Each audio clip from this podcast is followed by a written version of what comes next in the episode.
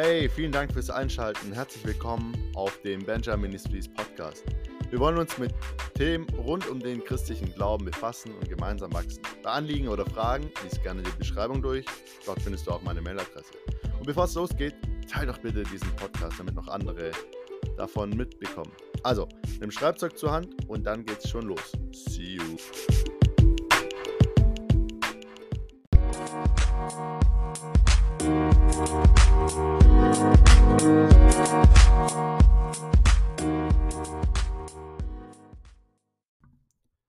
Ich würde gerne heute mit dir über eine Person sprechen, die mir schon seit ein paar Monaten ziemlich durch den Kopf geht. Diese Person, machen wir ein kleines Ratespiel. Also, diese Person ist das Kind eines Mannes, der ja von Gott einen Segen erhalten sollte oder auch erhalten hat, ganz besonders. Und dieser Sohn ist durch viele ähm, ja, Herausforderungen durchgegangen und Trials, also ähm, Versuchen, ja, das ist falsch. Herausforderungen, ja, ist schon richtig. Und hatte schwere Zeiten auf jeden Fall überstanden. Seine Familie ist jetzt nicht die beste oder seine Familienverhältnisse, besser gesagt. Und die Beziehung zu seinen Geschwistern ist auch ziemlich angeknackt. Und die ist sogar so kaputt, dass sie ihn verkaufen. Und zwar als Sklaven. Jetzt werden die richtigen Bibelkenner bestimmt gleich wissen, um wen es sich hier handelt, nämlich um Josef, genau. Und ohne die Geschichte jetzt groß aufzuwirbeln wieder, wir kennen das bestimmt, Jakob hat zwölf Söhne. Er hat einen, den er ganz besonders liebt, nämlich den Josef, weil der ist von seiner Lieblingsfrau, der Rahel, für die er eigentlich sieben Jahre arbeiten wollte. Die wurde aber, er wurde aber reingelegt und musste dann zuerst die Lea zur Frau nehmen und danach durfte er die Rahel zur Frau nehmen, die Töchter Labans und so weiter. Und ja, ich finde es eigentlich sehr interessant zu sehen, wie diese Geschichte so durchläuft und jetzt nicht wirklich irgendwo dabei steht, Gott hat es gut geheißen oder nicht. Aber man kann sehen, durch diese einzelnen Entscheidungen, wie sich die Familiengeschichte oder die Familiengeschichte äh, durchgezogen hat. Das war wirklich eine kaputte Familie, das muss man schon sagen. Also wirklich kaputt. Und das einfach so zum Beispiel auch verursacht dadurch, dass der Jakob einfach mehrere Frauen hat und noch mehrere dazugenommen hat. Das ist nicht, also ich persönlich bin davon überzeugt, das ist nicht Gottes Wille. Er sagt ja auch, äh, es heißt ja auch, dass Gott Mann und Frau schuf und ein Mann wird äh, Vater und Mutter verlassen und seiner Frau anhängen und äh, nicht seinen Frauen. Aber gut, damals gab es die Gebote nicht und so weiter, aber lassen wir das mal dahingestellt sein. Wir wollen uns jetzt nur mal auf Josef fokussieren, okay? Josef, der geliebte Sohn von Jakob, kriegt alles. Okay, das ist so derjenige, den die Geschwister natürlich hassen müssen, weil der Vater einfach ungerecht ist und es unfair behandelt. Seine anderen Geschwister im Vergleich zu Josef. Josef ähm, hat Sonderrechte, die anderen, die müssen rackern und so. Josef darf zu Hause bleiben, die anderen müssen auf die Schafe äh, aufpassen, kriegen Anschiss und so weiter. So, irgendwann ist bei den Brüdern die, äh, ja, das Fass übergelaufen und sie werden wütend, verprügeln ihn, als er kommt, schmeißen ihn in einen Brunnen und dann überlegen sie, was machen wir, bringen wir ihn um. Und ein Bruder greift noch ein und versucht ihn zu retten, der Ruben nämlich. Der Erstgeborene tatsächlich, nicht der Judah ist der Erstgeborene, sondern Ruben. Und am Ende kommt so, dass sie ihn nach Ägypten verkaufen. Und jetzt ist Josef ein Sklave. Okay, schau, vom geliebten Sohn seines Vaters, der alles gekriegt hat, von seinen, dahin, dass er von seinen eigenen Brüdern verkauft wird, bis zum Sklaven in einem fremden Land als junger Teenager, wahrscheinlich so um die 17 Jahre, hat nichts um sich rum, nichts Vertrautes mehr, weg von seinen Eltern und wird wahrscheinlich noch ausgepeitscht, weil er nicht genug arbeitet oder so. Wird wie Dreck behandelt, hat kein Umfeld und wahrscheinlich unter Sklaven war es jetzt auch nicht so, dass man sich, ähm, ja, dass man da Freunde war, sondern da ging es bestimmt auch heiß her. Okay? Stell dir nur dieses Szenario einfach vor. Und jetzt ist die Sache, was mir so gefällt in dieser Geschichte. Wir wissen nicht genau, wie Josefs Herz war in dieser Zeit, in der er da geprägt worden ist von ähm, ja, seinen Brüdern, die ihn verkauft haben, bis zum Sklaven in Ägypten. Es steht nicht viel da. Was dann da steht, nachdem er verkauft wurde an den Potiphar, ist dann in Kapitel 39 des, äh, in Genesis, also 1. Mose, dass er verkauft wurde durch die Ismaeliter an diesen Pharao, nochmal, äh, an den äh, Kämmerer den, des Pharaos. Und äh, sie haben ihn dorthin gebracht. Und dann steht, und der Herr war mit Josef. Und er war ein Mann, dem alles gelang. Oder ein Mann des Gelingens. Und so durfte er im Haus seines ägyptischen Herrn bleiben. Und als sein Gebieter sah, dass der Herr mit ihm war und dass der Herr in seiner Hand alles gelingen ließ, was er unternahm, da fand Josef Gnade in seinen Augen und durfte ihn bedienen. Und er setzte ihn zum Ausseher über sein Haus und gab ihm alles, was er hatte. Und Mo Josef zeigt weiterhin seine ähm, Treue und dass er dass ihm einfach alles gelingt, weil der Herr über ihm also mit ihm ist und das Haus des Pharao segnet. Eigentlich könnte ich es jetzt durchlesen, anstatt es zu erklären. Egal, jetzt bin ich schon dabei. Der Pharao äh, der Herr segnet den Josef in allem seinem Tun beim Pharao und das Haus des Pharaos und merkt: „Okay, hier läuft alles super. Äh, ich muss mich um gar nichts mehr kümmern.“ Und dann sagt er: „Okay, Josef, du kümmerst dich jetzt um alles. Mir ist das ich muss gar nichts mehr machen. Das Einzige, was ich, äh, mache, ist noch zu gucken, dass ich mein Brot esse und mehr nicht. Du du machst es schon. Das ist enorm gut.“ Okay? Also, kurzer Einschub. Wir haben gesehen, Josef geht's eigentlich miserabel, aber wir sehen jetzt nicht irgendwie, dass er wütend oder so auf seine Brüder ist. Vielleicht war er das, da hat er jedes Recht dazu. Aber das Schönste an dem Ganzen ist, Gott war mit Mose äh, Josef. Und Josef sieht es, weil er selber hätte das bestimmt nicht so hingekriegt, wie es wie es gelaufen ist, dass das ganze Haus des Pharaos floriert, dass da so 'n Segen drauf ist. Das hat er also gewusst, dass, ja, Gott mit ihm ist. Er hat's auch gemerkt. Und jetzt kurze Frage: Wie kommt es dazu, dass Mo Josef ich komme da immer wieder durcheinander, Mose und Josef, sorry, dass Josef so einen ja, Bezug zu Gott bekommen hat? Ich denke, es kommt auf jeden Fall auch daher, dass sein Vater ihn so geprägt hat. Man kann sagen über Jakob, was man will, aber Jakob, der hat Gott geliebt und er wollte Gott treu sein, auch wenn er 'n Betrüger war und 'n Lügner, der Jakob. Du musst ja nur die Geschichte durchgehen mit dem seinem Bruder Esau. Aber er hatte Gott wirklich erlebt. Die Träume, die er von, äh, Gott hatte, so mit dieser himmlischen Leiter, die bis nach oben geht und wo Engel hoch und runter gegangen sind. Und das hat er alles seinen Kindern bestimmt mitgegeben. Und er hat auch ihnen gezeigt, äh, wie wie Gott sein Haus segnet oder ihn gesegnet hat, dass es sich so vermehrt hat. Überleg mal, der ist alleine gekommen und am Ende mit 3, 4 Frauen, mit sehr viel Vieh, also Schafen und Ziegen und Kamelen vielleicht auch noch und mit, äh, 12 Söhnen und noch Töchtern und so wieder rausgegangen aus dem Haus von Laban. Also hat Mose äh, Josef, sorry, gesehen, was es bedeutet, wenn man mit Gott geht und es hat ihn wahrscheinlich geprägt. Und jetzt, das ist die erste Botschaft, die ich hier raushauen möchte. Wir brauchen so dringend Männer Gottes in unserer Gesellschaft, die die Kinder der also die nächste Generation heranziehen und sie prägen für einen Wandel mit Gott und sie darauf, ja, wie will man sagen, darauf, äh, euphorisieren oder man soll könnte fast schon sagen, die da drauf scharf machen, dass sie wirklich mit Gott gehen wollen. Das sehen wir hier. So, gehen wir weiter im Kontext. Josef sieht gut aus, dem gelingt alles und er ist der King im Hause Potiphar, okay? Potiphar war bestimmt jetzt nicht arm, wenn der 'n Kämmerer, äh, des Pharaos war in Ägypten und Ägypten war ja damals 'ne Weltmacht. Dann wird er auf jeden Fall auch ziemlich viele Di also, ja, er war der Prince von Bel-Air sozusagen. Und das ist auch der Frau des Potiphar aufgefallen und die hat 'n Auge auf ihn geworfen und das finde ich jetzt das Krasseste an der Geschichte. Die macht keine Ahnung, nicht nur einmal, vielleicht 2, dreimal und es steht so, dass sie Tag für Tag auf ihn eingeredet hat: „Leg dich zu mir. Also, schlaf mit mir. Ich ich will dich.“ Das hat die ihm ganz klar ins Auge gesagt und wahrscheinlich sah sie jetzt auch nicht so schlecht aus, äh, als Frau eines hohen An äh, Gestellten beim Pharao. Und sie schmeißt sich an ihn ran und Josef sagt ihr was? „Siehe, mein Herr verlässt sich auf mich und kümmert sich um nichts, was im Haus vorgeht und hat alles in meine Hand gegeben, was ihm gehört. Es ist niemand größer in diesem Haus als ich und es gibt nichts, das er mir vorenthalten hätte, vorausgenommen dich, weil du seine Frau bist. Wie sollte ich nun eine so große Missetat begehen und gegen Gott sündigen?“ Siehst du, das Motiv von Josef war, nicht gegen Gott zu sündigen. Und das habe ich habe ich gehört in äh, von von, äh, so Predigern, die ich gerne verfolge, die da drüber auch diskutiert haben und gesagt haben: „Hey, Josef ist in 'ner Zeit ge äh, wesen, wo es noch keine 10 Gebote gab, wo die Gesellschaft das eigentlich okay geheißen hat, wenn man, ähm, ja, Sex vor der Ehe hatte, wo man einfach aus äh, gelebt hat. Und das hätte bestimmt auch niemand mitgekriegt.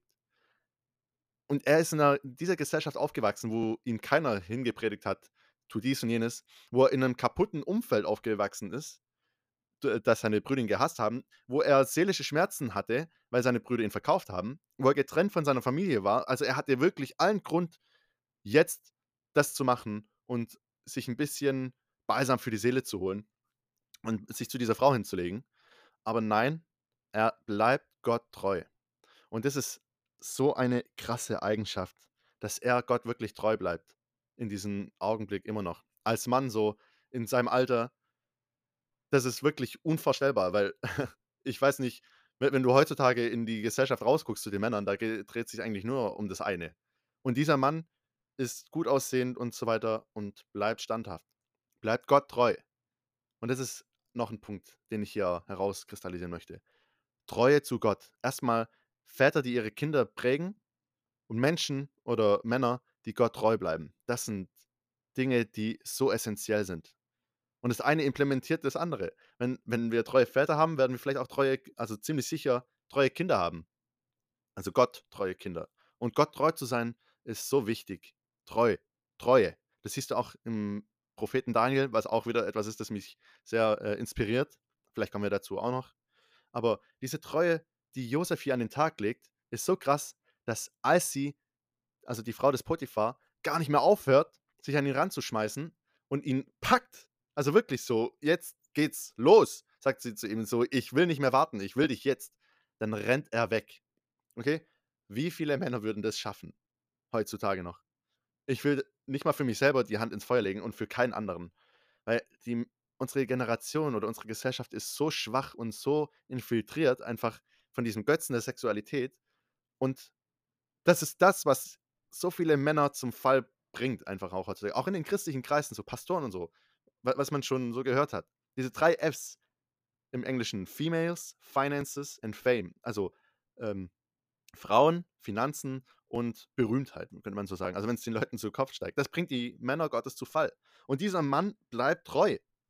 Obwohl er gar keinen Grund dazu hat. Er ist äh, niemandem vorgestanden, so irgendwie als geistliche Autorität, sondern er hat nur das Haus seines, seines äh, Herrn gehabt, also von Potiphar, für das er gesorgt hat. Und er hatte, hätte sagen können, ja Mann, ich gönne mir das jetzt auch noch. Das äh, mache ich mit.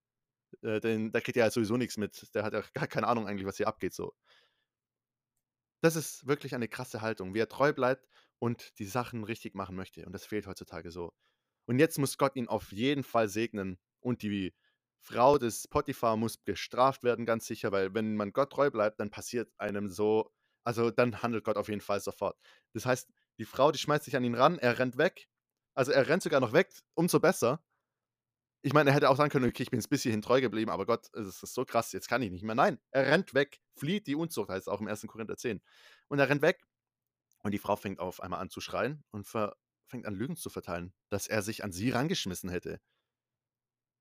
Und jetzt erwarten wir doch auf jeden Fall, dass Gott eingreift und ihn da herauszieht, oder? Nee. Wie heißt es dann weiter? Josef ist geflohen, verließ das Haus und sie schrie und ließ sein Obergewand neben ihm liegen und wartet bis ihr Mann nach Hause kommt. Und äh, der Mann hört sie an und wird zornig und wütend. Und er nimmt den Josef und schmeißt ihn ins Gefängnis. Und jetzt, jetzt fragt man sich wirklich, ey Mann, Gott, sorry, aber willst du mich gerade, was soll das?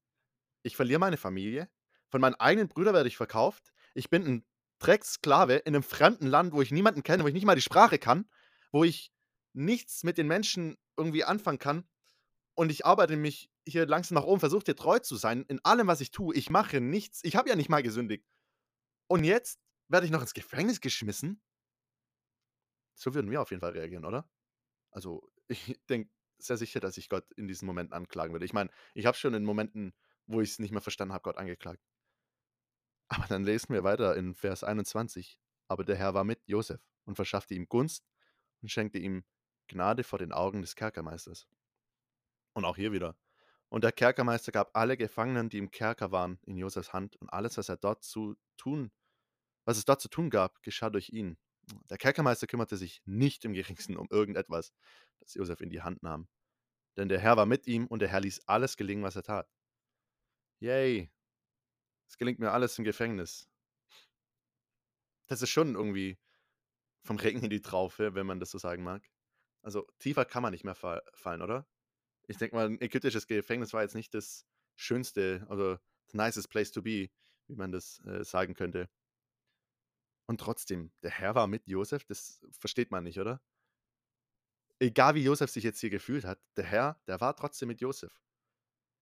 Und jetzt sehen wir aber irgendwie Josef muss es ja auch trotzdem kapiert haben und er hat Gott jetzt also, das lesen wir nicht raus, aber er hat Gott ziemlich wahrscheinlich keinen Vorwurf gemacht, dass er gesagt hat: „Ich resigniere jetzt, ich mache gar nix mehr. Egal, was ich mache, ich es wird nur noch schlimmer.“ Sondern er erlangt sich die Gunst oder Gott schenkt es, dass er die ähm, gutes Ansehen, besser gesagt, vom Kerkermeister kriegt.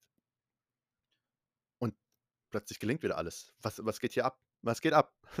Es wird wieder alles, äh, super, nur bin ich jetzt halt an 'nem noch mieseren Ort als davor. Und das ist noch 'n Punkt. Egal, wie die Umstände sich um dich herum ändern mögen, Gott ändert sich nicht. Deswegen änder du dich auch nicht gegenüber Gott.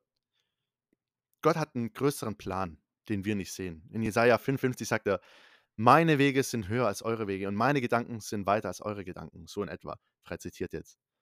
Das heißt, wir können uns anmaßen, alles besser zu wissen. Wir können uns anmaßen zu sagen: „Gott, das, was du machst, ist einfach das ist doch Mist. Guck mal, wie ich hier, äh, zugrunde gehe. Ich versuche, deine Gebote zu halten und es wird nur noch schlimmer.“ Aber nein. Bleib Gott treu, egal wie die Umstände sind. Kurzer Einschub. Denk mal an die Freunde von Daniel. Die werden gezwungen, dass sie das Standbild des Nebukadnezars anbeten. Dass sie also einen anderen Gott anbeten. Ah, Dingelingeling, ich bin der Herr dein Gott, du sollst keine anderen Götter neben mir haben, du sollst sie nicht anbeten, nicht vor ihnen niederfallen oder sonst was. Klingelt da was? Also, es war gegen Gottes Gebot und sie waren Juden und sie wollten treu sein. Aber die waren auch hoch angesehen, die hatten 'n hohen Posten. Also, ähm, war jetzt nicht grade so, dass die irgendwelche Leute wären, die eigentlich völlig egal sind. Nein, die waren oberste ähm, zählten zu den obersten Leuten, also hohe Regierungsbeamte, das ist das Wort, was ich gesucht habe. Und sie fallen aber trotzdem nicht vor diesem Standbild nieder, egal was sie zu verlieren hätten oder haben. Es ist ihnen egal. Und sie sagen zum Nebukadnezar: „Wir werden nicht niederfallen davor, weil wir wissen, unser Gott kann uns daraus erretten, aus dem aus der Strafe, die du uns angedroht hast, in den Feuerofen zu werfen.“ Das, äh, habe ich vergessen zu erwähnen. Er hat gesagt: „Ich schmeiße euch in den Feuerofen. Ich gebe euch jetzt noch mal 'ne Chance, fallt nieder davor, aber wenn nicht, dann schmeiße ich euch in den Feuerofen.“ Und dann sagt sie: „Du brauchst gar nicht, äh, nochmals versuchen, dass wir niederfallen. Wir werden sowieso nicht anbeten. Du kannst den Ofen eigentlich direkt anschmeißen, weil unser Gott, der kann uns daraus erretten.“ Und jetzt kommt's: „Aber selbst wenn er's nicht macht, bleiben wir ihm treu.“ Das ist 'ne krasse Aussage. Selbst wenn Gott uns nicht errettet, werden wir nicht vor diesem Götzenbild niederfallen. Oh Mann. Wie oft haben wir schon die Treue zu Gott aufgegeben für viel, viel weniger? Wie oft sind wir wie Esau gewesen, die für 'n Linsengericht ihr Erstgeburtsrecht verkauft haben, wenn du die das Bild dahinter verstehst. Und diese Menschen hier, diese Helden aus der Bibel könnte man oder sollte man sie auch wirklich nennen, die erleben das Mieseste und bleiben trotzdem treu. Und ja. Wir sehen, wie es weitergeht bei Josef. Er ist jetzt im Gefängnis und dann kommen 2 Leute zu ihm ins Gefängnis, die äh, ähm, der Bäcker und der Mundschenk vom König und wir gehen jetzt nicht zu nahe drauf ein. Auf jeden Fall ist es so, dass äh, Josef dem einen hilft, äh, oder seinen Traum deutet und er dadurch weiß, dass er wieder zum König darf. Und er sagt dann zum also zum Pharao und er sagt zum diesem Mundschenk des Pharao: „Hey, du darfst wieder zum König zurück. Ich habe dir diesen Traum durch Gottes Hilfe ausgelegt. Und jetzt, wenn du zum König, zum Pharao zurückgehst, dann denk bitte an mich und leg für mich 'n gutes Wort ein. Leg bitte für mich 'n Wort ein, weil ich bin hier absolut unverdient hin äh, also hineingeworfen worden in dieses Gefängnis. Bitte tu mir diesen Gefallen, wenn ich dir schon so gute Kunde äh, tue, also dir so 'ne gute Botschaft mitgebe.“ Und er verspricht's ihm: „Ja, ja, ich werde dich nicht vergessen.“ Und es gehen 2 Jahre vorbei und Jesu äh, nicht Jesus, Josef ist immer noch im Gefängnis. Josef ist immer noch in diesem verrotteten Platz Ort, wo wahrscheinlich Ratten rumlaufen, wo kaum Tageslicht reinkommt wo nur Mörder und Verbrecher und ja, der das Scum, also der Abschaum der Gesellschaft abhängt. Dort ist Josef. Und er macht seinen Job trotzdem weiter gut und Gott lässt ihm alles gelingen, weil Gott ist mit ihm. Und nach 2 Jahren erinnert sich der Mundschenk wieder daran, als der Pharao 'n Traum hat. Und wir kennen die Geschichte, Josef kommt aus'm Gefängnis raus und wird wird vor 'n Pharao gestellt und selbst da bleibt er demütig und sagt: „Ja“ „ich kann den Traum nicht deuten, aber Gott kann jeden Traum deuten.“ „Das steht nicht bei mir. Gott wird verkünden, was dem Pharao zum Wohl dient“, sagt er in Kapitel 41, Vers 16. Und Gott erhöht den Josef, nachdem er all diese Jahre so durch die ja, durch Täler gegangen ist. Endlich erhöht Gott den Josef. Weil, was wir vorne dran noch nicht gesagt haben, ist, dass Josef Träume hatte, wie sich seine Brüder vor ihm verneigen werden und so. Und deswegen sind sie auch so wütend auf ihn geworden und haben ihn verkauft. Und Josef hat sich wahrscheinlich die ganze Zeit gefragt: „Gott, diese Träume, waren die von dir? Wa was soll das? Warum sind die so einprägsam? Und warum muss ich jetzt hier so leiden, wenn du mir eigentlich, wenn du dieser Traum von dir war, eigentlich versprochen hast, dass sich die Leute vor mir verneigen müssen und jetzt bin ich der Dreck der Gesellschaft, wirklich.“ Und jetzt ist die Zeit angebrochen, wo Gott ihn dort rausholt. Wir verstehen Gottes Wege nicht. Rückblickend, wenn man die Geschichte liest, dann ist es 'ne schöne Geschichte mit 'nem Happy End, weil am Ende ist er wieder mit seiner Familie vereinigt und so weiter. Aber mittendrin in der Geschichte, wenn du nicht das Ende siehst, dann ist es 'ne brutal grauenvolle, ja, fiese Geschichte, wo man sich fragt: „Ist Gott eigentlich sadistisch?“ Weil ich versuche doch, das Gute zu tun und es wird einfach nur mies. Das könnte man sich wirklich da drin fragen. Aber Gott ist nicht sadistisch, er ist gut und Gott ist gnädig. Schau mal, Gott ist ganz sicher hier mit Josef einen Prozess durchgegangen, in dem er ihn vorbereitet hat für das, was jetzt kommt, nämlich die Jahre der Herrlichkeit, wo Gott ihn rauszieht aus dem ja, Pit ja, aus diesem Loch und ihn erhöht, sodass er der zweitmächtigste Mann der Welt ist. Jetzt stell dir das mal vor, das kann wirklich nur Gott. Du bist der größte Dreck in 'nem fremden Land, wo du niemanden kennst, im Gefängnis, ohne dass du irgendwas verbrochen hast. Du hast nichts gemacht. Und dann auf einmal von heute auf morgen bist du der real ja, äh, ich sage nicht dieses, äh, Schimpfwort, weil wir hatten ja schon gehört: „Pass auf deine Zunge auf, was da rauskommt.“ Aber du bist the real deal, so, das ist auch cool. Von heute auf morgen, das kann nur Gott. Aber alles, was davor kam, ist das jetzt einfach vergessen? Ja, Gott schenkt dem Mose das äh, dem Josef, sorry, dass er Kinder kriegt mit, äh, einer Frau und er nennt sie Ephraim und Manasse, weil Gott ihn seine Schmerzen vergessen lassen hat. Alles, was Josef durchgegangen ist in dieser Zeit, war aber Vorbereitung. Vorbereitung auf das, was dann kommen mag. Ich hatte neulich den Gedanken noch schöner, ähm, in meinem Kopf irgendwie, als ich das so gelesen habe und, äh, drüber nachgedacht habe. Aber es war wirklich er hat ja nicht irgendwas gemacht, sondern er hat 'n ganzes Haus unter sich gehabt, das er orchestrieren musste und das er leiten musste und wo wahrscheinlich schon ziemlich viel dazu gehört hat, wo er 'n riesen Überblick über ganz schön viel ha viele Sachen haben musste. Dann ist er zu den niedrigsten Menschen runter und musste mit schwierigen Menschen klarkommen einfach und sich durchsetzen können und durchbeißen gegen andere, gegen Kriminelle, gegen Mörder, die ihn vielleicht fertiggemacht haben und gesagt haben: „Hey, was willst du, äh, blöder Hebräer, überhaupt mir sagen hier, was ich zu tun oder zu lassen habe?“ Wenn er die Gefangenen vielleicht, ähm, in ihre Zellen zugewiesen hat oder so.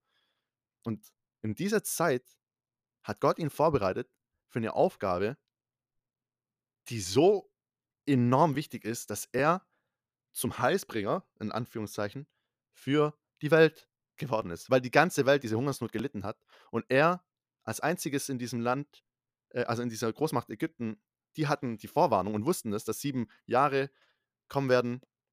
Also, der Traum, den der Pharao hatte, war, dass, äh, 7 Jahre Hungersnot kommen werden und davor 7 Jahre, ähm, äh, Üppigkeit. Deswegen ist er aus'm Gefängnis gekommen, weil er das deuten konnte. Sorry, das hätte ich vielleicht doch am Anfang sagen sollen.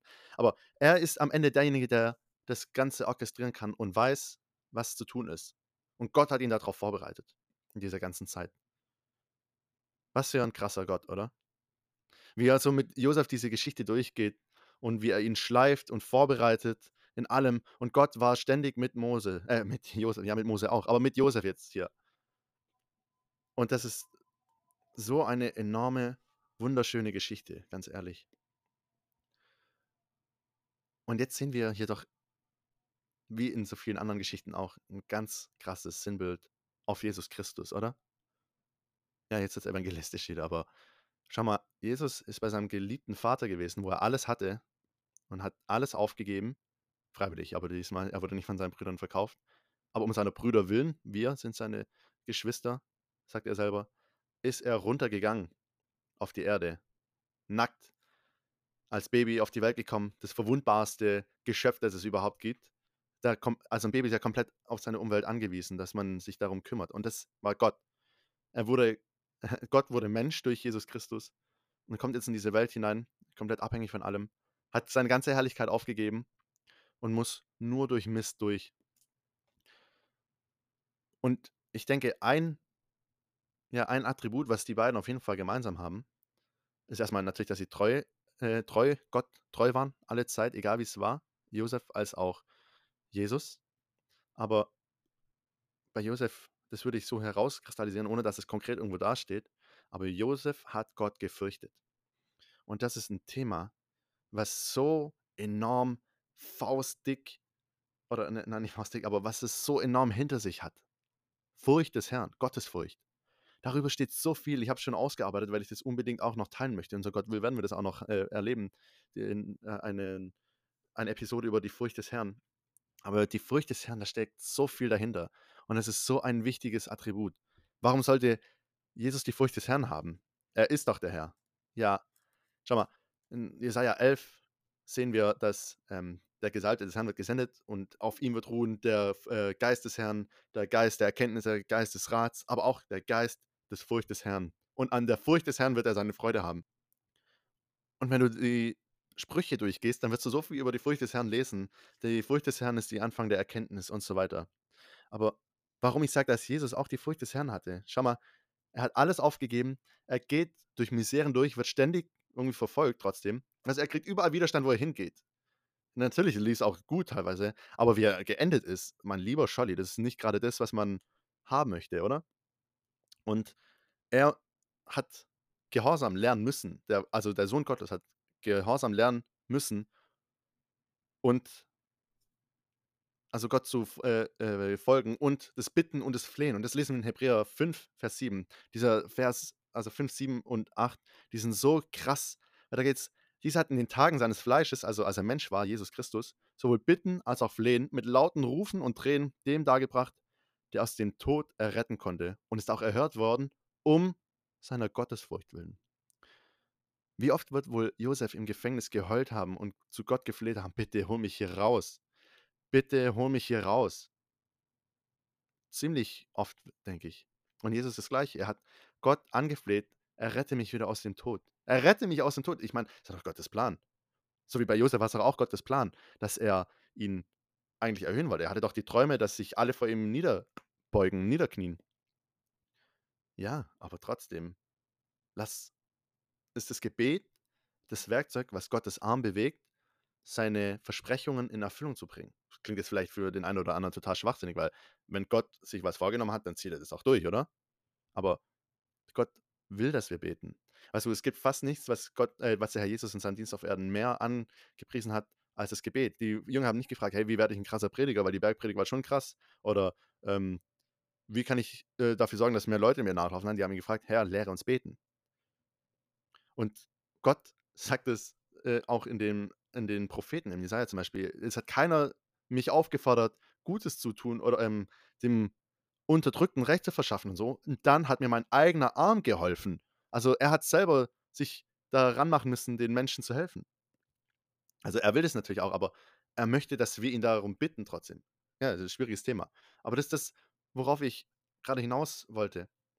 Und wir ähm, fangen jetzt wieder die Metapher ein, weil nicht, dass wir abschweifen. Das, ich finde, das ist nur einen wichtigen Punkt. Gottesfurcht ist, was Jesus und was äh, auch äh, Josef, was sie gemeinsam hatten. Und das Flehen und so weiter, das wollte ich jetzt hier unbedingt auch einbringen, dass, dass du äh, siehst, wie wichtig das ist. Und Josef wird erhöht und Jesus, also Josef geht erstmal auch runter ins Gefängnis, Jesus auch, geht ans Kreuz und geht in den Tod.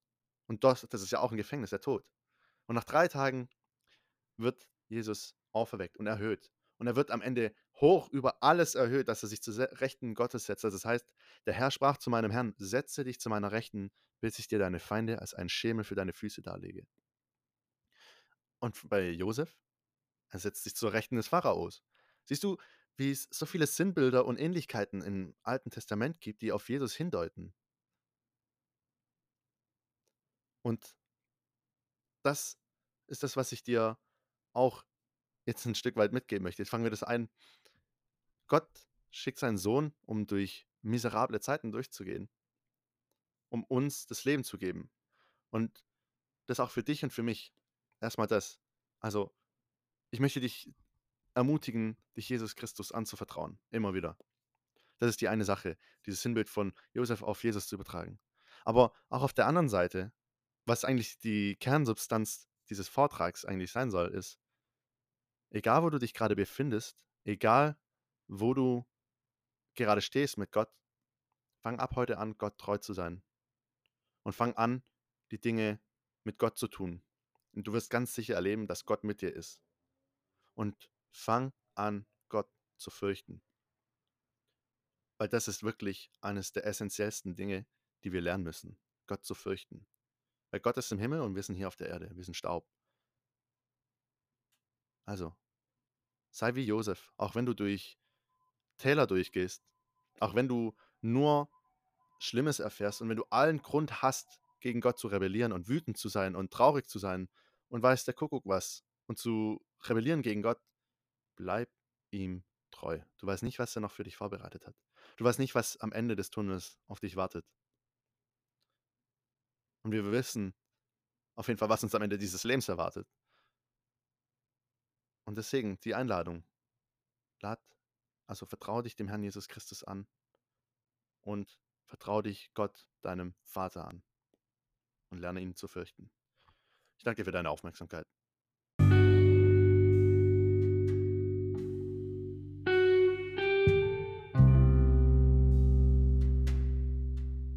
Was für eine krasse Geschichte dieser Josef da zu erzählen hat, oder? Ich finde es so lehrreich für mein Leben selber und ich hoffe auch für dich, dass du da vieles rausziehen konntest. Zum Beispiel, was mir an Josef so gefällt, ist, dass er all das erlebt hat und am Ende begreift er, dass Gott ihn dadurch geführt hat, damit er seine Familie retten kann. Das sagt er später auch. Und das kommt auch in den Psalmen vor. Und wie er seinen Brüdern vergeben hat und ihnen genau das sagt. So, sie haben ja Angst, dass er sich jetzt an ihnen rächen will, nachdem er sich ihnen offenbart. Und er vergibt ihnen und sagt, hey, Gott hat mich gerade zu diesem Zweck hier als König über Ägypten gestellt, damit ich euch versorgen kann. Und jetzt kommt alle her. Oder wie er treu bleibt im Gefängnis, obwohl es eigentlich der mieseste Ort ist.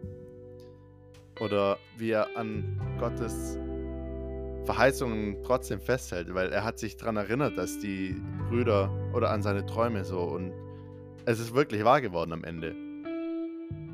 Ja, und was ich für mich persönlich lernen möchte und ich hoffe du auch für dich ist, dass wir Gott in den miesesten Umständen trotzdem treu dienen und die Arbeit, die er uns aufgetragen hat, richtig machen, egal ob es uns gefällt oder nicht.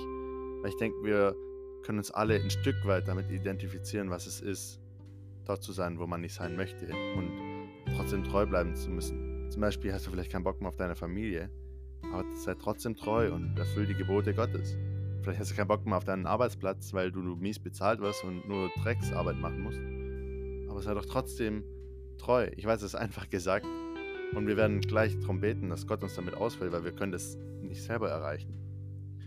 Und zweitens, was ich so lehrreich finde in dieser ganzen Geschichte, ist, dass Gott genau die richtigen Zeitpunkte kennt. Schau mal, er hat noch zwei Jahre im Gefängnis warten müssen, nachdem er dem Mundschenk gesagt hat, dass er zu Unrecht hier ist und bitte erinnere dich an mich. Aber nach diesen zwei Jahren hatte der Pharao den Traum und erst innerhalb von wahrscheinlich weniger als 24 Stunden ist er vom Gef äh, Gefangenen zum zweitmächtigsten Mann der Welt geworden. Stell, stell dir das mal vor, was Gott kurz machen kann. Das ist krass.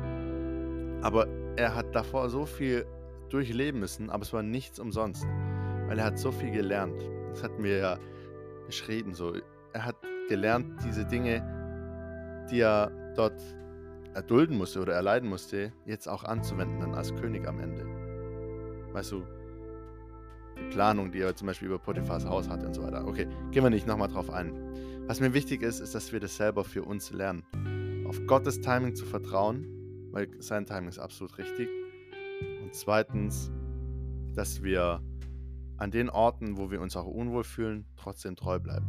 Und deswegen, himmlischer Vater, bitten wir dich von ganzem Herzen, dass du, der du ein gutes Werk in uns beginnst, es auch zu Ende führst und dass du in uns die Früchte des Geistes ja, hervorsprießen lässt, nämlich auch die Treue. Das zählt dazu, dass wir treu arbeiten in deinem Weingarten oder an deinem Weinberg. Da, wo du uns hinstellst, dass wir nicht einfach die Flinte ins Korn werfen, wenn wir auf Widerstand stoßen oder wenn es uns nicht gefällt oder wenn die Umstände gegen uns sind, sondern dass wir uns in Dankbarkeit lernen oder üben und wirklich in deiner Kraft, durch deinen Heiligen Geist in uns, die Dinge richtig machen wollen und nicht einfach halbherzig, sondern auch wenn es überhaupt nicht unserem Wesen entspricht oder überhaupt nicht unserer ja, Gefälligkeit entspricht, dass wir uns nicht wohlfühlen, das, was, wo wir sind, dass wir trotzdem treu die Arbeit verrichten, die du uns auch aufgetragen hast. Weil wir alles, was wir tun, tun wir im Namen des Herrn und dir zur Ehre. Und ich bitte dich auch so sehr, dass du uns hilfst, zu vertrauen, dass dein Zeitplan genau der richtige ist und nicht unserer. Und so vertrauen wir uns dir an und danken dir für alle miesen Umstände, für alle guten Umstände, für alles, was sich abspielt in dieser Welt, in unserem Leben. Und wissen, dass uns alle Dinge zum Besten dienen werden, denen, die Gott lieben und nach seinem Vorsatz berufen sind. Und dafür preisen wir dich und loben dich im Namen Jesu Christi. Amen.